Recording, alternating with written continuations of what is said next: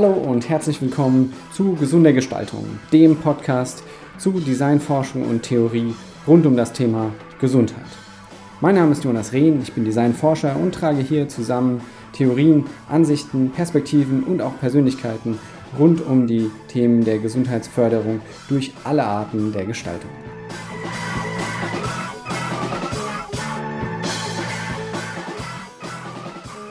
Wir müssen die Gesellschaft ähm, gesunden.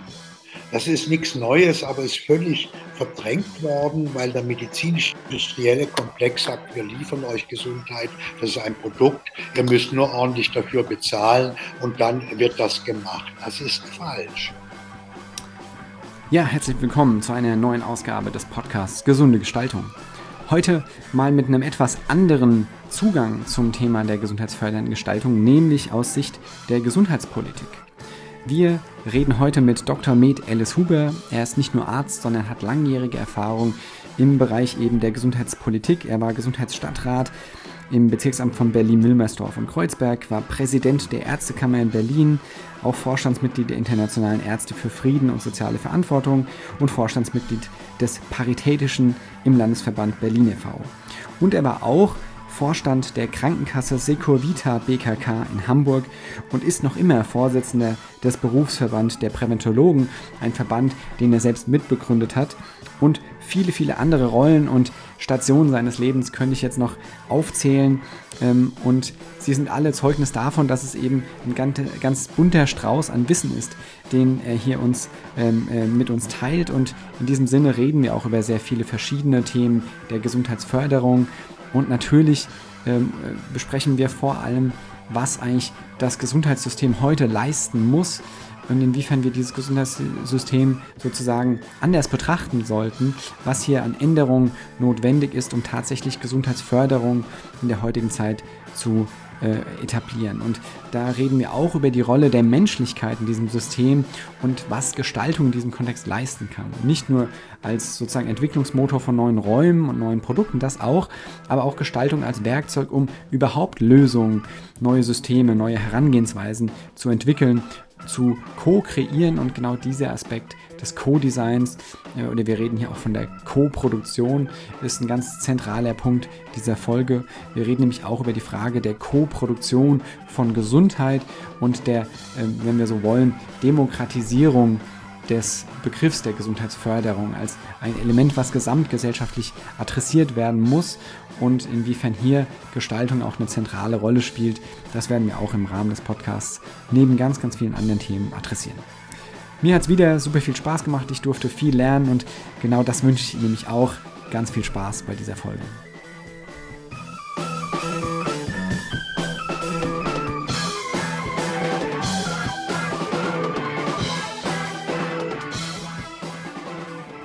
Ja, hallo Alice. Ähm, ich freue mich riesig, dass du heute hier im Podcast dabei bist und dir die Zeit nimmst. Ähm, wir kommen ja so ein bisschen äh, aus der gesundheitsfördernden Gestaltung heute hier im Podcast mit dir zusammen als Mediziner und ähm, deine ganzen Erfahrungen auch als Gesundheitspolitiker. Und in dem Sinne erstmal herzlich willkommen zur heutigen Folge. Ja, ich freue mich, mit dir sprechen zu können, Jonas. Super.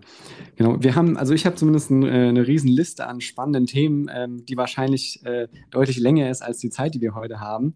Aber ähm, in dem Sinne steige ich direkt mal ein mit einer ganz provokanten Frage. Du ähm, hast dich ja ähm, sehr intensiv mit der Frage der Gesundheitsförderung beschäftigt und durchaus auch ähm, sozusagen etablierte Herangehensweisen in der Gesundheitspolitik, aber auch im Gesundheitswesen an sich äh, auch mal herausgefordert. Und eine Sache, die mir ähm, bei der Recherche für heute so ein bisschen ins Auge gesprungen ist, ist ein Buch von dir aus dem Jahr 1995 mit dem Titel, mit dem malerischen Titel Liebe statt Valium, Konzepte für eine neue Gesundheitsreform. Und ähm, ich fand das äh, eine, eine ganz tolle Metapher sozusagen und habe mich äh, gefragt, zum einen, was müssen wir darunter verstehen und vielleicht noch viel wichtiger, ist dieser Gedanke, den du da drin auch schilderst, heute, also quasi 27 Jahre später, noch aktuell? Aktueller als je zuvor. Ähm, mhm. Alle Ärzte und Ärztinnen klagen über die Gewalt der Kommerzialisierung im Gesundheitswesen und dass sie zunehmend auch gezwungen werden, ärztliche, am Patienten orientierte Entscheidungen, den ökonomischen Erwägungen rechnet sich das auch unterzuordnen. Und Patienten melden mir immer wieder zurück, wenn sie im Krankenhaus waren oder in einer Arztpraxis. Wir wissen gar nicht mehr, sieht er uns als Person oder denkt er an die Abrechnungsziffern und denkt nur in seinem Computer. Mhm. Also Gesundheit wird nur gewonnen, wenn ein mitmenschlich liebevoller Umgang zwischen Arzt, Ärztin und Patient und Patientin realisiert. Also mhm. das ist heute die zentrale Krise. Dient unser Gesundheitssystem, dient das Gesundheitswesen, das wir alle kennen, dem Kapital mit seinen Interessen oder dient es den Menschen mit ihren Bedürfnissen nach Gesundheit, nach Hilfe im Krankheitsfall und nach ähm, glücklich und gelingendem Leben. Die Gesundheitswirtschaft am Gemeinwohl, an der Mitmenschlichkeit auszurichten. Die strategischen Konzepte dafür sind unter dem Begriff gemeinnützige Organisation oder Gemeinwohlökonomie längst bekannt und auch erprobt. Mhm klingt wirklich relevanter denn je. Es äh, erinnert mich so ein bisschen auch an den Diskurs, den man auch in der, in der gebauten Umwelt, also zur Gesundheitsarchitektur sozusagen führt, nämlich dass Krankenhäuser ja zunehmend auch durch die technischen Entwicklungen zu Gesundungsmaschinen werden, die sehr, sehr funktional an die Sache rangehen, aber sozusagen den menschlichen, den liebevollen Umgang, also das, wie sich die Menschen da drin auch fühlen und miteinander umgehen, so ein bisschen außer Acht gelassen wird. Ähm, es erinnert mich auch ähm, an eine Organisation, zu der du, glaube ich, sehr auch ähm, starken Kontakt hast. Häuser genau. christlicher Träger, wo eine andere Stimmung, ein anderes Klima noch vorherrscht. Aber alle Medizinerinnen und Mediziner klagen über diese Situation.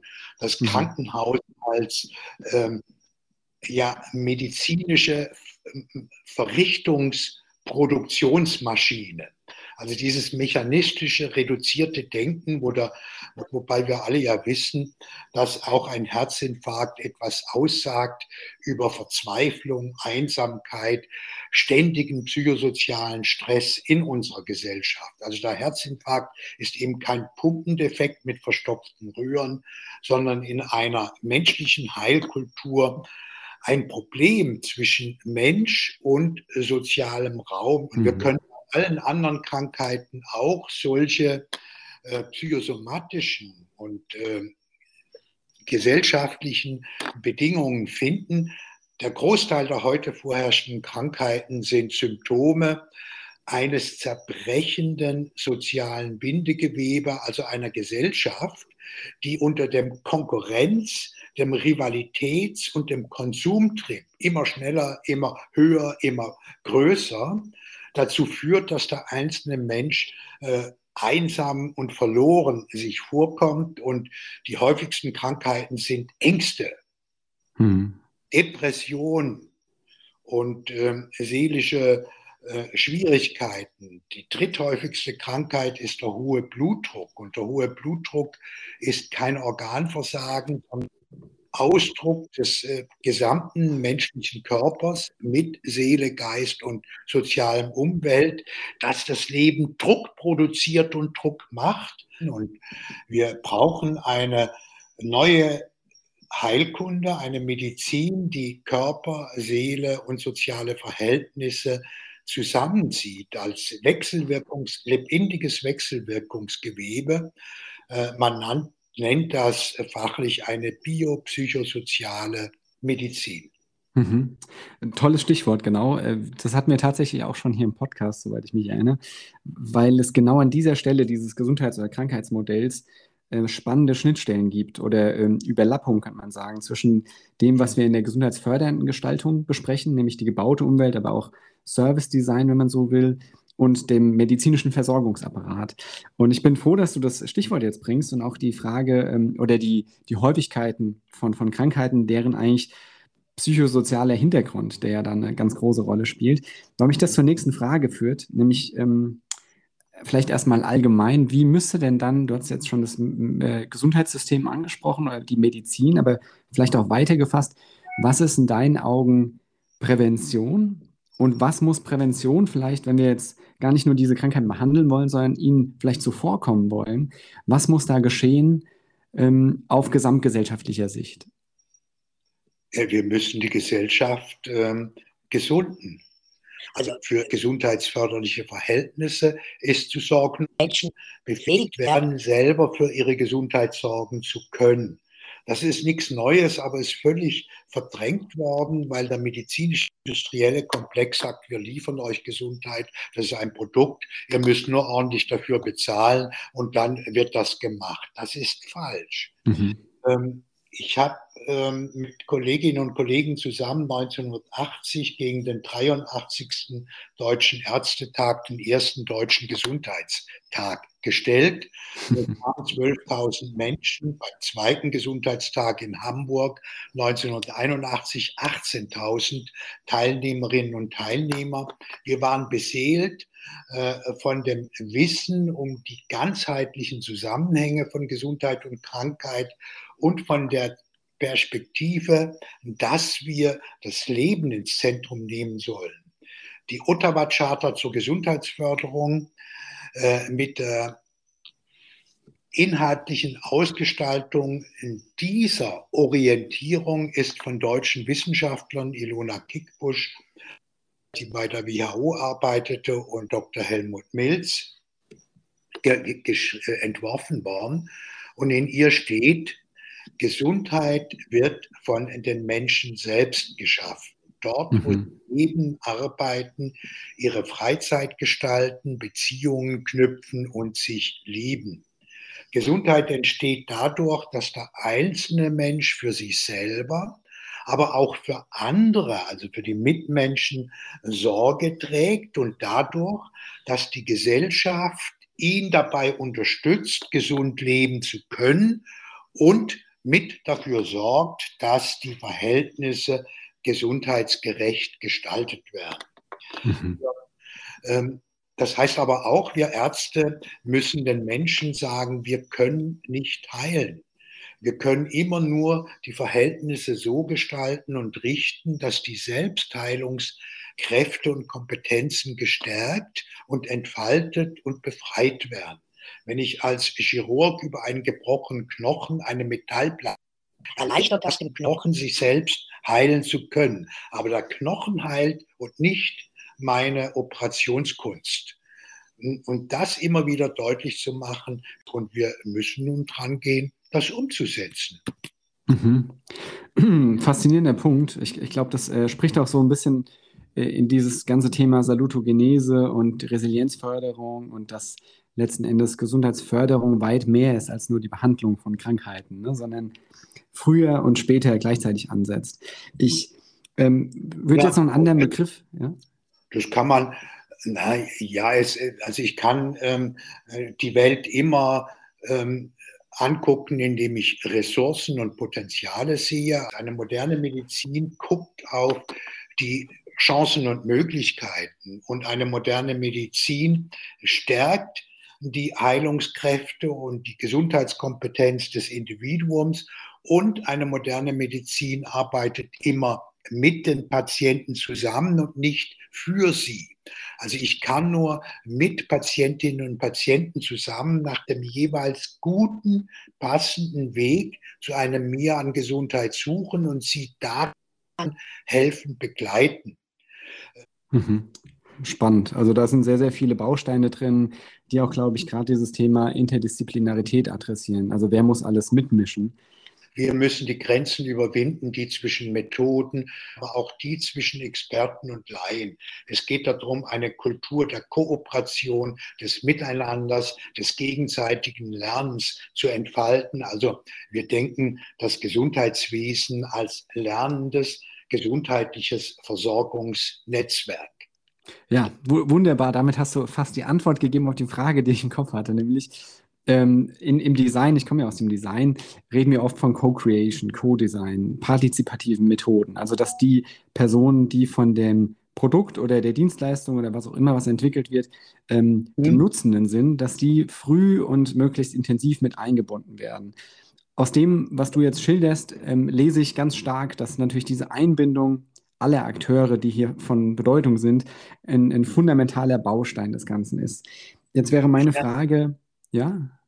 Also wenn ich die Gesundheitskräfte äh, maximal stärken will, muss mhm. ich nach Salutogen äh, Evidenzen, also wissenschaftlichen Erkenntnissen dafür sorgen, dass die Menschen im Umgang mit ihrer Gesundheit und Krankheit durchblicken. Als zweites müssen die Menschen das innere Empfinden haben, ich bin den Herausforderungen gewachsen, ich kann die stemmen, ich kann mein Leben auch meistern. Dafür muss man sie ausbilden und qualifizieren, sie unterstützen, ihnen helfen. Das dritte ist, immer die Frage, ist das, was da passiert, äh, sinnvoll oder gibt es Unsinn darin? Und das vierte, es geht immer um Vertrauen und Gemeinschaftlichkeit. Also eine Gesellschaft, in der die Menschen einander vertrauen können, wo man weiß, dass der Einzelne abhängig ist von der Gemeinschaft und wo man füreinander Sorge trägt und füreinander einsteht, also solidarische Energien kultiviert. Eine solche Gesellschaft macht die Menschen durchschnittlich sehr alt und es sind relativ wenig Krankheiten zugange. Mhm. Und da würde ich jetzt nochmal nachhaken. Ähm, ich kann das nachvollziehen aus der eigenen Praxis. Äh, wir müssen Menschen einbinden, sie müssen sich auch, also all die Parameter, die du jetzt genannt hast, was sind denn deiner Meinung nach konkrete Formate, Prozesse, Herangehensweisen, wie wir diese, ähm, diese, die, die, diese Zusammenarbeit, dieses Mit beeinflussen dieser Prozesse im Gesundheitswesen erreichen können? Du hast jetzt schon Gesundheits, ähm, zumindest habe ich das so rausgehört, Gesundheitskompetenz äh, genannt indirekt, dass Le Leute quasi auch verstehen müssen, wie das Ganze abläuft. Aber was wären Formate, wo ich diese Endverbrauchenden, wenn ich es mal so nennen darf, ähm, mit einbeziehe in so einem Prozess ja. der Entwicklung eines Gesundheitssystems? Das beginnt äh, bereits in der Schwangerschaft, indem man den schwangeren Frauen die Unterstützung gibt, damit sie gesund gebären können. Und es beginnt dann im Kindergarten und in den Schulen. Also ein Schulkind, das in seinem Klassenverbund über Kopfschmerzen klagt, wird als Erwachsener mit Schmerzen anders umgehen, wenn es sofort eine Tablette bekommt und man die Kopfschmerzen sonst nicht ernst nimmt, sondern als Störung begreift. Geht mhm. aber ein Lehrer bei Kopfschmerzen mit dem Kind ins Gespräch und es sind überhöhte Erwartungen, die an dieses Kind gestellt werden. Das ist ein Überforderungssyndrom und äh, versucht man dann eine andere Kooperationskultur zu realisieren, gehen davon auch Kopfschmerzen weg. Aber dieses Kind, das diese Erfahrung macht, ähm, Sozialraumgestaltung ist ein Weg, um Kopfschmerzen ähm, zu minimieren, wird als Erwachsener mit Schmerzsyndrom gehen, als ein Kind, das sofort eine Spritze bekommt. Es geht um, um Erlebniswelten äh, bereits in der Kindheit, im Jugendalter, wo Menschen mitbekommen, wie sie ihre eigene Gesundheit stärken können und wie man gemeinsam mit anderen Menschen auch für gesundheitsförderliches Miteinander äh, Sorge tragen kann. Es gibt dazu fertige didaktische Konzepte. Wir beim Berufsverband der Präventologen haben ein Gesundheitskompetenz- und ein Lebenskompetenztraining entwickelt, das man auch in Schulen, aber auch in Rehabilitationskliniken einsetzen kann.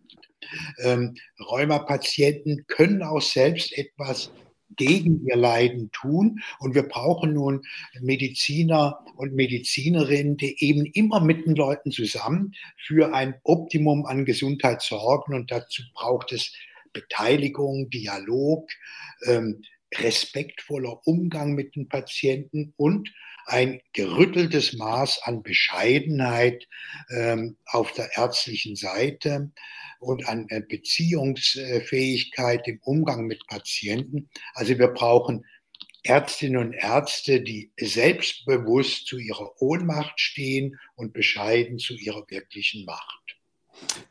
Ja, klingt sehr sympathisch. Das wird man sich, glaube ich, ähm, an der einen oder anderen Stelle ähm, tatsächlich wünschen. Ich frage mich jetzt nochmal aus dem Blick einer gesundheitsfördernden Gestaltung, ja. ähm, weil ich das alles nachvollziehen kann. Dahinter steckt ja so ein bisschen der Gedanke, wir müssen Co-Kreation oder Co-Design meint hier auch, dass PatientInnen oder generell Menschen, die an ihrer Gesundheit interessiert sind, aktiv mitgestalten, diese eigene Gesundheit, dass sie verstehen, dass sie selbst sozusagen am Steuer sitzen und medizinisches Personal, Gesundheitspersonal als ähm, Unterstützer, als, ähm, als, als Partner sozusagen wahrnehmen. Das ist so ein bisschen das, was ich daraus lese. Stimmt das so? Das ist richtig. Also mhm. ähm, Arzt und Patient, Ärztin und Patientin sind Co-Produzenten der Gesundheit. Der eine mhm. seine fachliche Kompetenz, der andere seine Erfahrungskompetenz ein. Und wenn ich Patienten frage, was denken Sie denn selbst, äh, woran Sie krank geworden sind? Dann bekomme ich, es dürfen auch ganz verrückte Ideen sein, Rückmeldungen, die mir als Arzt helfen, einen sinnvollen und erfolgreichen zur Bewältigung oder ähm, äh, zur Annahme des jeweiligen Leidens und der Krankheit zu finden. Also es geht nur gemeinsam. Also es ist ein, ein Co-Produzentenbeziehung, wenn ich mhm. heilen und helfen will. Und das zu respektieren und akzeptieren braucht von beiden Seiten eine andere Haltung. Bei Patienten auch mir Selbstvertrauen und Bereitschaft, sich zu ändern und zu verändern. Und beim Arzt, bei der Ärztin mir Bescheidenheit und Bereitschaft, auch auf den Patienten zu hören. Das ist moderne naturwissenschaftliche Heilkunst und die hat natürlich viel Ähnlichkeit mit dem, was Naturheilkundler auch schon gesagt und gemacht haben. Also mhm. die Medizin als Beziehungsleistung muss mir kultiviert werden. Es geht nicht um äh, neue Technologien, sondern es geht um bessere Beziehungen und, und bessere Kommunikation. Und da können wir dann in der Tat moderne Kommunikationstechnologien auch einsetzen. Also die Kommunikationstechnologie liefert uns Menschen ähm, ja eine kulturelle Revolution, wie es der Buchdruck geschafft hat. Der Buchdruck hat das Wissen allgemein verbreitern lassen. Die Informationstechnologie, äh, Computer, Smartphones und dergleichen liefern uns eine Verallgemeinerung von Handlungskompetenz und Handlungsfähigkeiten. Wir müssen das nur nutzen. Ich kann natürlich ähm, auch diese Informationstechnologie zur besseren Ausbeutung, zur besseren Unterdrückung und zur äh, Manipulation der Menschen missbrauchen. Das passiert heute häufig. Aber der andere Weg ist genauso möglich. Mhm. Ja, also da, da, schlägst du selbst schon die Brücke, auf die ich jetzt äh, hinaus wollte. Nämlich, ähm, ich finde es ein ganz spannender Ansatz, dass wir sozusagen dieses Thema Menschlichkeit und Beziehungsarbeit als ein fundamentales Thema in der Gesundheitsversorgung erstmal an sich äh, ansehen. Und die Frage, die ich mir jetzt aus der gesundheitsfördernden Gestaltung sozusagen stelle, ist, was kann Design jetzt im weitesten Sinne, Design ist in dem Fall auch Architektur, ist auch Service Design, Experience Design, was kann Gestaltung hierzu beitragen? Du hast jetzt schon Kommunikationstechnologie genannt. Ich denke persönlich zum Beispiel auch an die Frage, wie gestalten wir Abläufe, also das System, die Dienstleistungen, in welchen Abfolgen werden da verschiedene ähm, Tätigkeiten vollzogen, jetzt zum Beispiel in der ärztlichen Beratung. Aber wo siehst du auch aus deiner äh, praktischen Erfahrung Stellschrauben, wie zum Beispiel Räume, die gebaute Umwelt oder auch ähm, Dienstleistungen vor Ort gestaltet sein können, um genau das so ein Stück weit zu unterstützen, was du hier beschreibst? Naja, äh, Thomas von Aquin äh, sagte schon im Mittelalter, gesund weniger ein Zustand und mehr eine Haltung und diese gedeiht mit der Freude am Leben. Also wenn ich Krankenhausräume oder Arztpraxen gehe und mich frage, was hier macht mehr Lebensfreude für kranke Menschen oder auch für gesunde Menschen, komme ich zu anderen Gestaltungskonzepten. Ähm, eine gute Ästhetik, eine Harmonie in der Gestalt der Aufenthaltsräume, ähm, ist wichtig für heilsame Prozesse. Also es müssen Räume sein, die das Herz öffnen, die die Sinne anregen, die ähm, Zuversicht vermitteln. Also im Haus muss das Essen so gemacht werden, dass es ein Vorbild ist für die Umgangsweise mit Ernährungsfragen außerhalb des Krankenhauses. Ja. Ich hatte als Gesundheitsdezernent äh, in meinem Krankenhaus die Küche äh, mit zu sanieren und habe dann gesagt, ich finde es ungut, wenn ähm, dem Patienten auf der Krankenhausstation gesagt wird, Herr Müller, gehen Sie ins Bett, das Essen kommt gleich. Ich habe dann ein Patientenrestaurant entwerfen lassen und eingerichtet, weil die Geselligkeit des gemeinsamen Essens auch eine gesundheitsförderliche Kraft darstellt. Und in dieser äh, Richtung muss überall und generell neu gedacht werden. Aber das können wir auch und das macht auch Freude und viele Menschen machen da auch gerne mit. Ja, super spannender Gedanke. Da gibt es ja auch spannende Studien dazu, dass ähm, wenn wir gemeinsam mit anderen Leuten essen, wir signifikant äh, sogar deutlich mehr essen also allein die Menge nehmen wir mehr auf durch die soziale Unterstützung, was ja im Krankenhaus auch ein ganz wünschenswerter Parameter sein kann, wenn es um Krankheits, äh, also wenn es darum geht, Krankheiten zu behandeln und eine, eine ähm, Stärkung sozusagen des Körpers auch wichtig ist. Von dem, was du beschreibst, auch dieses Beispiel von jemandem, der ins Bett soll, um äh, zu essen, weil das eben so der typische Ablauf ist, lese ich auch ein bisschen dieses Thema Institutionalisierung raus. Also Krankenhäuser als ähm, anonyme, wir hatten vorhin auch dieses, diese Idee der, der Fabrik, ja, anonyme Bauten, die institutionalisiert Gesundheit irgendwie vertreiben, ähm, was wir natürlich auch im psychiatrischen Kontext oder psychotherapeutischen Kontext nochmal stärker wiedererfinden oder die Wirkung davon. Wie stehst du dazu? Würde deiner Meinung nach, wenn es jetzt um, du hast ja diesen Begriff der Menschlichkeit, der Beziehungsarbeit, wenn es darum geht, ähm, ist dann auch eine, eine, gestalterische Abkehr von einem institutionalisierten Krankenhaus? Nein, wir, ähm, haben, eine, wir haben in unseren äh, Bauten eine Überbetonung der Funktionalität. Und wir müssen wieder lernen, dass wir Räume brauchen, die Kultur bilden und nicht äh, den Geldinteressen untergeordnet werden guck mal, vor tausend Jahren war äh, Europa ziemlich durcheinander. Das Karolingische Reich war verbrochen, ähm, die kirchliche Macht war äh, unsicher. Und dann europaweit ähm, eine Bewegung der Bau von Kathedralen wir kennen alle diese Häuser, die zur Ehre Gottes errichtet wurden. Und wenn ich etwas nehme wie das Freiburger Münster, der Freiburger Münsterplatz ist mehr als ein Gotteshaus. Es sind Treffpunkte der sozialen Gemeinde immer gewesen. Man hat Geschäfte gemacht, man hat Bildungssysteme an die Kathedrale angegliedert. Also die Kathedrale war so etwas wie ein Sinnsymbol äh, der Menschen. Und ich denke, wir sollten jetzt die Räume des Gesundheitswesens tausend Jahre später neben die Kathedralen stellen und Räume gestalten, die die Würde des Menschen kultivieren. Ähm, also das Gesundheitswesen als Würdeobjekt jenseits der individuellen äh, istischen Bedürfnissen, das ist die Kulturebene wo wir vorwärts schreiten müssen. Und äh, wir wissen auch, wie das geht. Also äh, wenn ich ein großes Symphonieorchester mit Dirigenten nehme, ist das auch keine Megamaschine. Und ein Krankenhaus ist ähnlich komplex wie ein ähm, Symphonieorchester. Und in diese Richtung geht es nun darum, die komplexen äh, Einrichtungen des Gesundheitswesens zu Räumen der Menschlichkeit zu gestalten und zu machen und da wird natürlich ein bayerisches Krankenhaus anders aussehen als ein äh, Krankenhaus in äh, Oslo, äh, weil auch unterschiedliche Kulturen, unterschiedliche Heilwege äh, sinnvoll erscheinen lassen. Also mhm.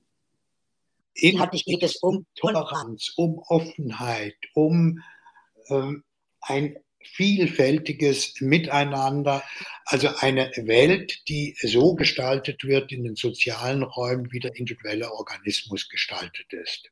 Also mhm. mein Gehirn ist ein beziehungsschöpfendes Organ. Aber mein Gehirn ist kein Kaiser, kein Kanzler, keine Autoritätsinstanz, die Befehle erteilt, wie meine Zellen zu funktionieren haben. Wenn meine ähm, große Gehirnwelt, der Boden ist nass und schlüpfrig, sagt mein Gehirn nicht, ich glaube deiner Wahrnehmungsfähigkeit nicht, ich muss das erst überprüfen und kontrollieren, ich lasse ein Gutachten beim McKinsey fertigen. Nein, mein Gehirn sagt Danke für die Rückmeldung, ich sage den anderen ähm, Körperzellen Bescheid, damit sie sich auf schlüpfrige Verhältnisse einstellen.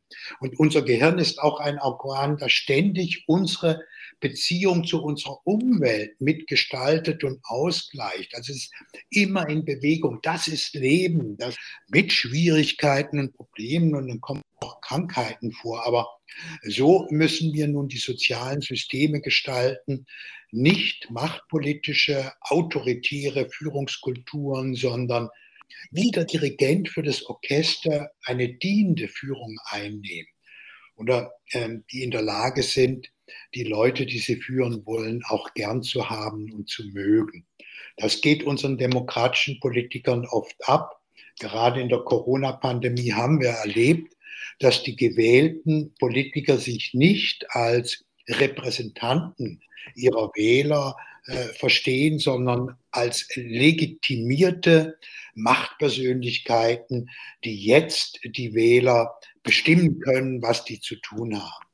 Also wir brauchen eine moderne Führungskultur, die sich an Lebensprozessen orientiert und nicht an Maschinen.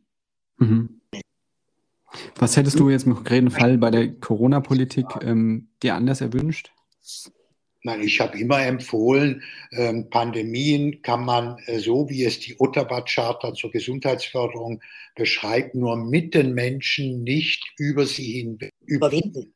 Also mehr Befähigung, mehr Unterrichtung, äh, mehr Kooperation mit den Menschen vor Ort mhm. äh, und keine Panik- und Angstpropaganda. Ähm, diese Panik- und Angstpropaganda, die gemacht worden ist, destruiert die individuellen wie die sozialen Immunsysteme und trägt dann zur Krankheitshäufigkeit, also zur Infektionsanfälligkeit geradezu bei. Mhm. Corona war eine Pandemie, die gefährlich ist, aber es ist für die Welt ein kathartisches Ereignis, ein Menetekel. Also diese Pandemie sagt der Menschheit, hört auf, eure Lebensgrundlagen weiter zu zerstören. Fangt an, nachhaltige Wirtschaftskulturen konkret zu realisieren und sorgt für eine globale, weltweite Menschlichkeit. Dann gehen Infektionskrankheiten zurück. Und mhm. wir gehören zum Leben, wir werden mit ihnen immer leben müssen und wir können am besten mit ihnen leben, wenn wir aufhören, das Leben machtpolitisch beherrschen zu wollen. Mhm. Ja, kann ich nachvollziehen. Das äh, entspricht ja eigentlich auch dem, was du davor gesagt hast, diese stärkere Kooperation, die Beziehungsarbeit letzten Endes auch äh, fernab von der unmittelbaren ähm, Krankheitsversorgung, sondern eher auch äh, im, im, präventiven Bereich. Ich würde nochmal zurückgehen auf das Beispiel, was ich nämlich auch, ähm, wir hatten das schon mal in einer anderen Unterhaltung, da hattest du das auch schon mal angesprochen, die Kathedrale, symbolisch gesehen, damals ähm, vor tausend Jahren oder einigen hundert Jahren, als ein kulturelles Zentrum, quasi was weit über den religiösen oder über ihre religiöse Funktion hinaus gewirkt hat in der Gesellschaft und dementsprechend sozusagen auch ähm, Krankenhäuser oder nennen wir es mal Gesundheitszentren als, als ähm, Gesundheitskathedralen zu verstehen. Ähm, ja. Jetzt mal von der ganz äh, konzeptionellen, äh, von einem konzeptionellen Blickwinkel da drauf. Wenn ich mir jetzt, ähm, oder anders gesagt, wo siehst du sozusagen die Ver, also wie lassen sich institutionelle Gesundheitsversorgung wie Krankenhäuser, Ärzte und so weiter und individuelle Gesundheitsförderung, also Gesundheitsverhalten, Prävention in der breiten Öffentlichkeit integrieren und zwar auch aus baulicher Sicht. Es ist ja, es gibt ja durchaus einige Tendenzen, die sagen, wir müssen Krankenhäuser durchlässiger machen. Sie müssen quasi diese Grenze zwischen die Gebäude, wo man als kranke Person hingeht, um geheilt zu werden, und alles, was sich außerhalb dieses Gebäudes abspielt, als ähm, der normale Alltag, dass wir das äh, sozusagen ähm, durchlässiger machen und Gesundheitsförderung auch im Dunstkreis sozusagen dieses Komplexe, dieser Komplexe stattfinden, als Gemeindezentren, als Möglichkeiten, wie du es auch gesagt hast, äh, Gesundheitsbildung, ähm, Health Literacy ist ja so ein Schlagwort, dort auch zu ähm, anzubieten. Wie würdest du das betrachten? Was sind da mögliche Ansätze? Ich würde auch Krankenhäuser der Zukunft als schöne Orte gestalten, äh, wo die Gemeinschaft sich selber wiederfindet, wo die gesunden Kräfte gepflegt, äh, angeregt, entwickelt werden. Äh, da machen die Menschen mit und das Geld, das wir haben, ist ja nicht wenig. Jeder Mensch gibt seinen Krankenkassenbeitrag in die Kasse. Das sind exakt gegenwärtig 3800 Euro pro Mensch und Jahr in Deutschland. Also ich habe 38 Millionen Euro Gesundheitsversorgungsressource für 10.000 Menschen in einer größeren Gemeinde. Und wenn nun alle Beteiligten überlegen, wie können wir mit den 10 Millionen, die wir da haben, äh, gute Räume und gute Gesundheitsversorgung organisieren, kommen wir zu anderen Konzepten und äh, Rezepten. Im jetzigen System verlieren wir 20 bis 30 Prozent der Gelder in völlig sinnentleerten, überflüssigen Prozessen von Kontrolle. Überwachung und ähm, äh, streitigem Miteinander, das zu verändern zugunsten einer Vertrauenskultur steht an. Also Vertrauen ist die Leitorientierung. Vertrauen ist der Wert und Maßstab äh, für mehr Gesundheit. Und das konkret und praktisch umzusetzen, heißt natürlich tatsächlich eine neue ähm, Gestaltung des sozialen Miteinanders unter ästhetischen Gesichtspunkten, unter ethischen Gesichtspunkten, unter sozialen Gesichtspunkten, unter der Frage, was tun wir, damit die Schwachen auch glücklich sind und die Starken bescheidener werden und so weiter und so fort. Wir, wir kennen das schon. Also wir sind in der Lage, eine gestalten. Und so wie mal die soziale Marktwirtschaft äh, für einen allgemeinen Wohlstand gesorgt hat, brauchen wir jetzt eine gesunde Marktwirtschaft, wo Gesundheit zum Maßstab gemacht wird und alles, was die Gesundheit beeinträchtigt, unterlassen bleibt die Kapitalinteressen kolonialisieren den individuellen Körper gegenwärtig. Mit äh, Heilsversprechen wird den Menschen Geld aus der Tasche gezogen. Das zu verändern ist eine Überlebensfrage unserer Gesellschaften wie eine Überlebensfrage äh, der Menschheit insgesamt. Und äh, wir wissen natürlich auch, dass alle Waffenproduktion der Gesundheit nicht dienen. Wir brauchen eine Welt, die Waffen nicht mehr nötig hat. Mhm. Ja, aktueller denn je und äh, mit Sicherheit richtig. Wenn wir jetzt, also es gibt ja, wenn wir nochmal auf, auf das Design blicken, da gibt es ja einige Strömungen wie Social Design, Design for Behavior Change, Design äh, for Health Promotion und so weiter, wo Gestaltung immer auch als so eine Art Vehikel, als ein Werkzeug betrachtet wird, nicht nur um Produkte und Räume zu gestalten, sondern auch ähm, Strukturen, Dienstleistungen, Systeme. Und ähm, du hattest äh, vor einigen Jahren, 2007 war das, ein ganz spannendes Papier geschrieben mit dem Titel Gesundheitsreform als Gesundheitssystementwicklung.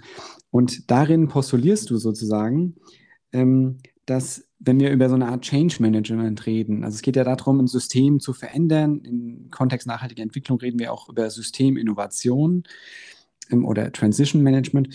Und du, du, sprichst dabei, dass man da Rückgriffe ziehen könnte oder wenn nicht sogar sollte ähm, auf Organisationsentwicklung in der Wirtschaft. Also sozusagen Prinzipien einer lernenden Organisation sprichst du hier an. Kannst du das nochmal verdeutlichen, was es jetzt konkret auf das Gesundheitssystem bezogen bedeuten kann? Ja, Organisationen sind Lebewesen, sind lebendige Organismen und wir haben ein weltweit bekannten äh, Wissenschaftler Frederic Laloux, der untersucht hat, was erfolgreiche Organisationen und Unternehmen auszeichnet. Und ähm, er kommt zum Ergebnis, dass diese Unternehmen sich nicht mehr als äh, mechanistische Getriebe, als abstrakte Organisation mit arbeitsteilig hierarchischer Machtausübung verstehen, sondern als Lebewesen. Und drei Prinzipien kommen in den Vordergrund. A, Selbstorganisation. Also es ist wie beim Symphonieorchester. Die selbst äh, entscheiden, wie sie geigen. Und äh, der Dirigent respektiert und achtet sie. Es ist eine Koproduktionsleistung. Natürlich weiß man auch, wie er ähm, die größte Pauke besitzt und wie er die schlägt. Also mhm. Selbstorganisation koordiniert durch eine dienende Führung. Das zweite ist ähm, Ganzheitlichkeit. Jeder Mensch ist verschieden, also offene äh, Gemeinschaften auf Augenhöhe, klare Teamkulturen und der dritte Punkt, Sinn ist der Maßstab unter Wert. Äh, Sinn und Ergebnis und nicht Geld.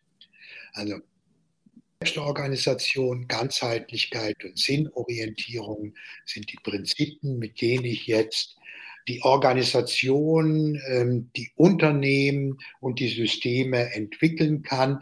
Es ist nichts anderes, als das Leben zum Maßstab zu machen. Das hat bereits Rudolf Virchow, der Nestor der heutigen Schulmedizin, gesagt. Die Zelle ist ein autonomes Subjekt eingebunden in einen republikanischen Zellenstaat. Und als Politiker äh, meinte er, war ja auch Abgeordneter im preußischen Landtag. Und so wie die Zelle sich zu ihrem Zellenstaat verhält, hat der freie Bürger in einer demokratischen Gemeinschaft sich seinen Staat zu gestalten. Also das Zusammenwirken von autonomen Individuen, die sich des Gemeinsamen äh, bewusst sind und die auch wissen, dass alle Menschen zusammen äh, mehr können als jeder für sich allein. Also eine kooperative, ästhetisch ehrgeizige und äh, kreative Gesellschaft. Das ist das Ziel, das Leben erhält, Leben schützt, Gesundheit fördert ja, das äh, frage ich mich so, ob das nicht nur auf das System an sich, also Gesundheitssystem im großen Ganzen, anwendbar ist, sondern auch auf einzelne Projekte, auf einzelne Arbeitsbereiche, weil da drin ja ganz viel steckt an der Art und Weise, wie wir miteinander arbeiten. Also das, was wir ja auch im Design und der Co-Creation verstehen, dahinter steckt ja auch so eine Art Demut, dass wenn ich Nutzende mit einbeziehen will, weil für diese Personengruppen gestaltet wird, muss ich mich selbst, wenn ich jetzt sozusagen der Gestaltende bin, der, der damit beauftragt wurde, auch zurücknehmen können und akzeptieren können, wenn dabei eine Lösung herauskommt, mit der ich alleine nicht zufrieden wäre, im Sinne von, das entspricht nicht meinen persönlichen Zielrichtungen, aber weil das Ziel ja nicht für mich alleine ist, sondern für die Gruppe oder für den Kunden oder Kundin oder für die Nutzenden, muss ich sozusagen selbst in eine andere Rolle gehen, in dem Fall vielleicht in die Rolle des Facilitators und so sehe ich hier so ein bisschen mit der Idee der Selbstorganisation, dass die Akteure mhm. selbst ne, eine Autonomie auch ausleben. Ganzheitlichkeit im Sinne von, wenn ich die individuellen Stärken fördere und die Ressourcen und damit auch die Kompetenzen dieser Nutzenden adressiere. Die Expertise, die zum Beispiel aus einer gelebten Erfahrung heraus resultiert, gerade wenn wir über PatientInnen reden. Und die Sinnstiftung sozusagen, die Überzeugung, dass äh, Akteure, die involviert werden ein Projekt, dass die da drin auch den Nutzen erstmal sehen, die Bedeutung für sie selbst und daraus aus diesem Dreiklang dann auch für einzelne Projekte, einzelne Maßnahmen, gestalterische Herangehensweisen ein entscheidender Mehrwert entstehen kann. Ich glaube, da gibt es eine interessante Analogie zwischen diesen großen Gesundheitssystemen, was ich damit interessieren kann, aber auch im Kleinen, im Lokalen, im Projektbezogenen. Ja, Jonas, das ist so, das ist vortrefflich äh, formuliert. Ich kannte es auch nicht besser sagen. Okay, das klingt ja schon mal gut, ja. Ja, ist ein spannender Blick, weil es ähm, nochmal eine andere Dimension mit einbezieht. Also zum Beispiel diese, die Bedeutung des Sinns, wo wir ja normal gerade im wirtschaftlichen Kontext immer ähm, sozusagen die, die Messeinheit ist letzten Endes ein Stück weit oft das Geld letzten Endes. Das ist oft auch ein Argument, wenn wir über gesundheitsfördernde Gestaltung reden. Wo sind die Einsparpotenziale? wenn wir hier ähm, einen zusätzlichen Aufwand betreiben, wenn wir hier empirische Forschung betreiben. Und natürlich kann ich auch monetäre Einsparpotenziale darstellen, das geht. Ne? Es gibt ja auch Ansätze, die den Business Case da so ein bisschen visualisieren.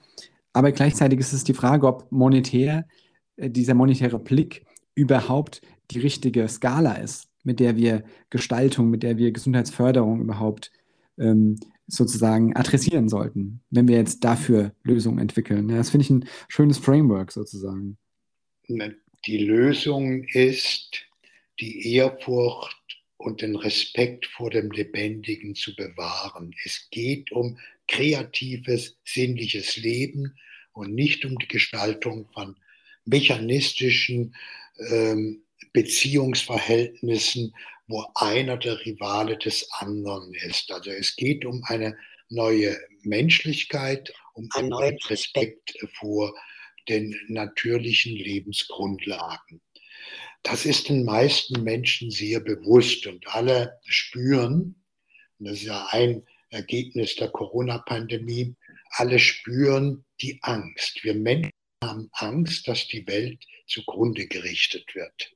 Und diese Angst, ähm, die ist in vielen Bereichen nicht bewusst, aber allgegenwärtig da. Und Corona hat dieser Angst ein Gesicht und einen Namen gegeben. Aber das wirkliche Problem von Klimawandel, Zerstörung der Natur und der Zerstörung der Menschlichkeit auf unserem Planeten ist damit ja nicht beseitigt.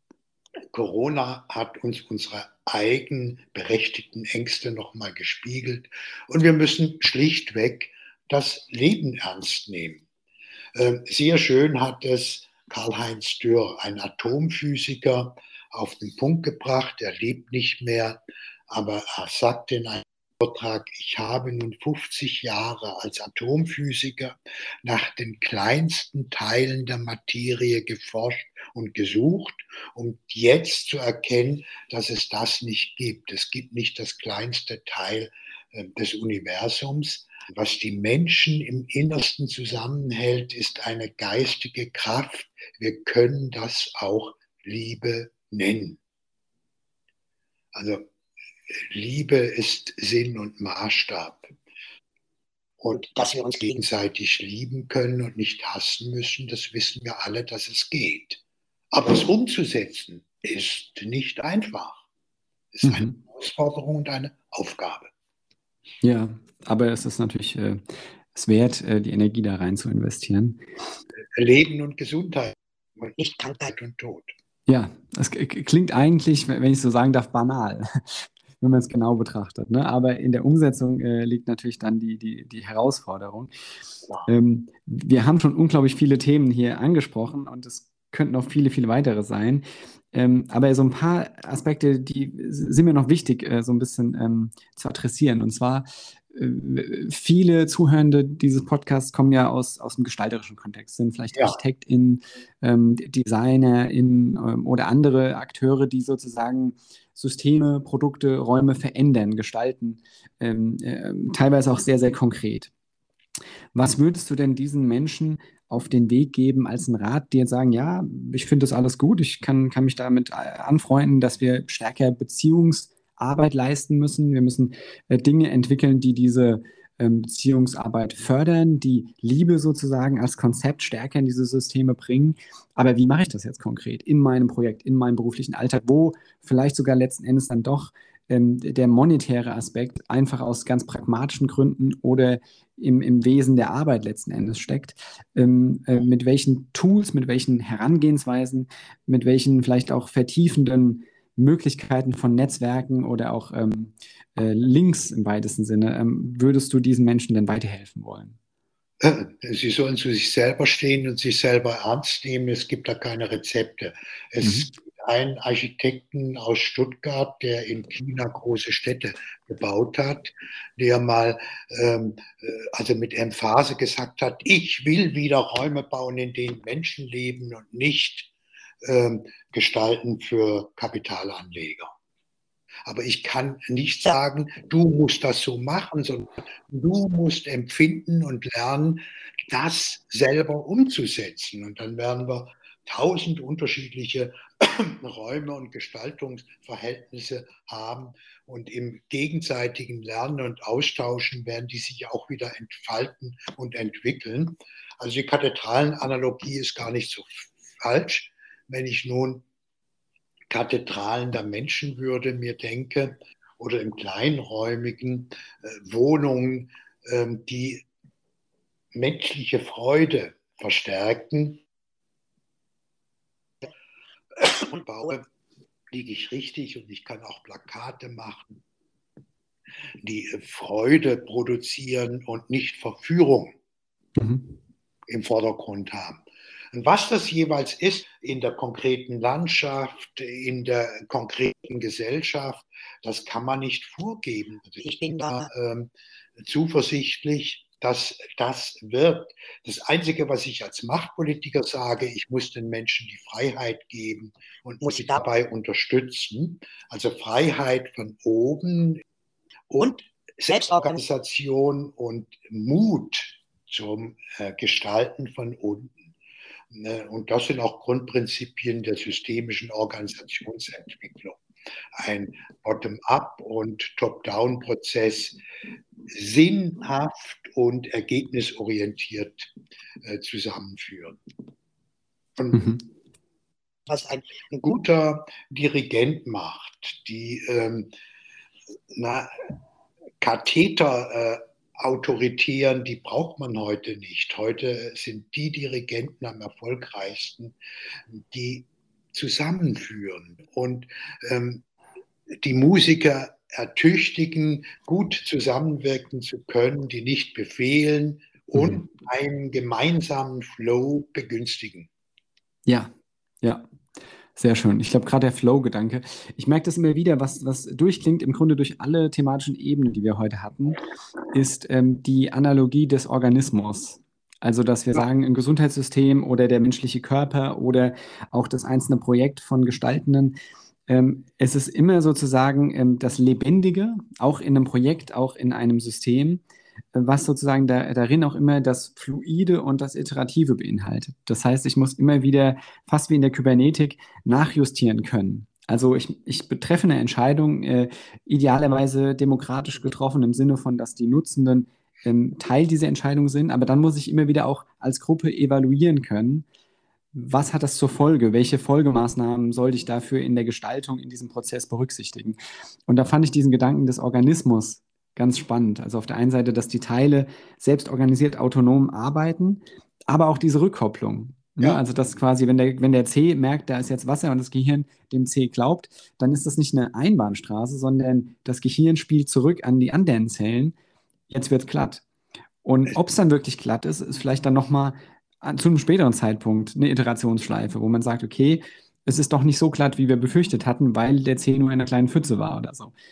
Ne, das ist jetzt sehr, sehr bildlich gesprochen, aber dahinter steckt, glaube ich, dieses hochgradig dynamische, was wir ein Stück weit auch aushalten müssen, was in manchen Bereichen, ich glaube gerade in komplexen Projekten, äh, durchaus herausfordernd ist, weil wir am Anfang von so einem Projekt, insbesondere wenn wir Nutzende einbeziehen, mit denen wir bis jetzt noch nicht zusammengearbeitet haben, ähm, weil das von uns viel Flexibilität und ein Stück weit auch Demut abverlangt.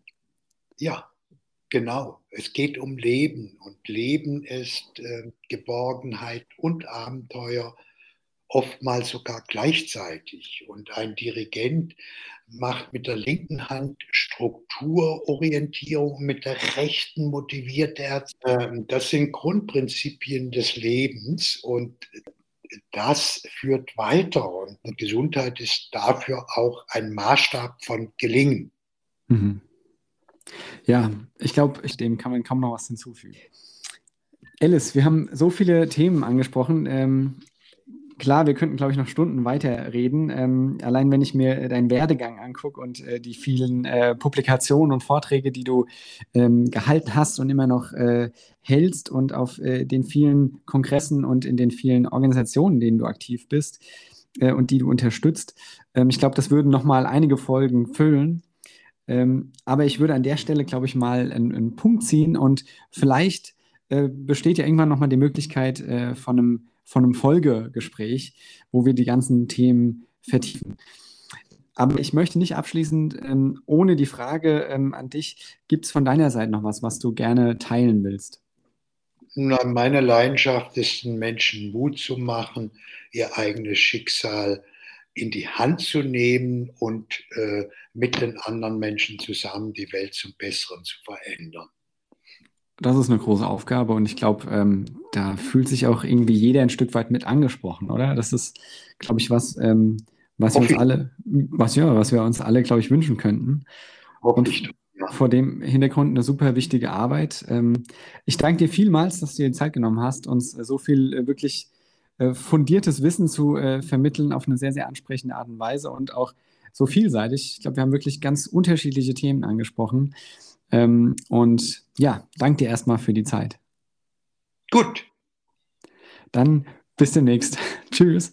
Ja, tschüss.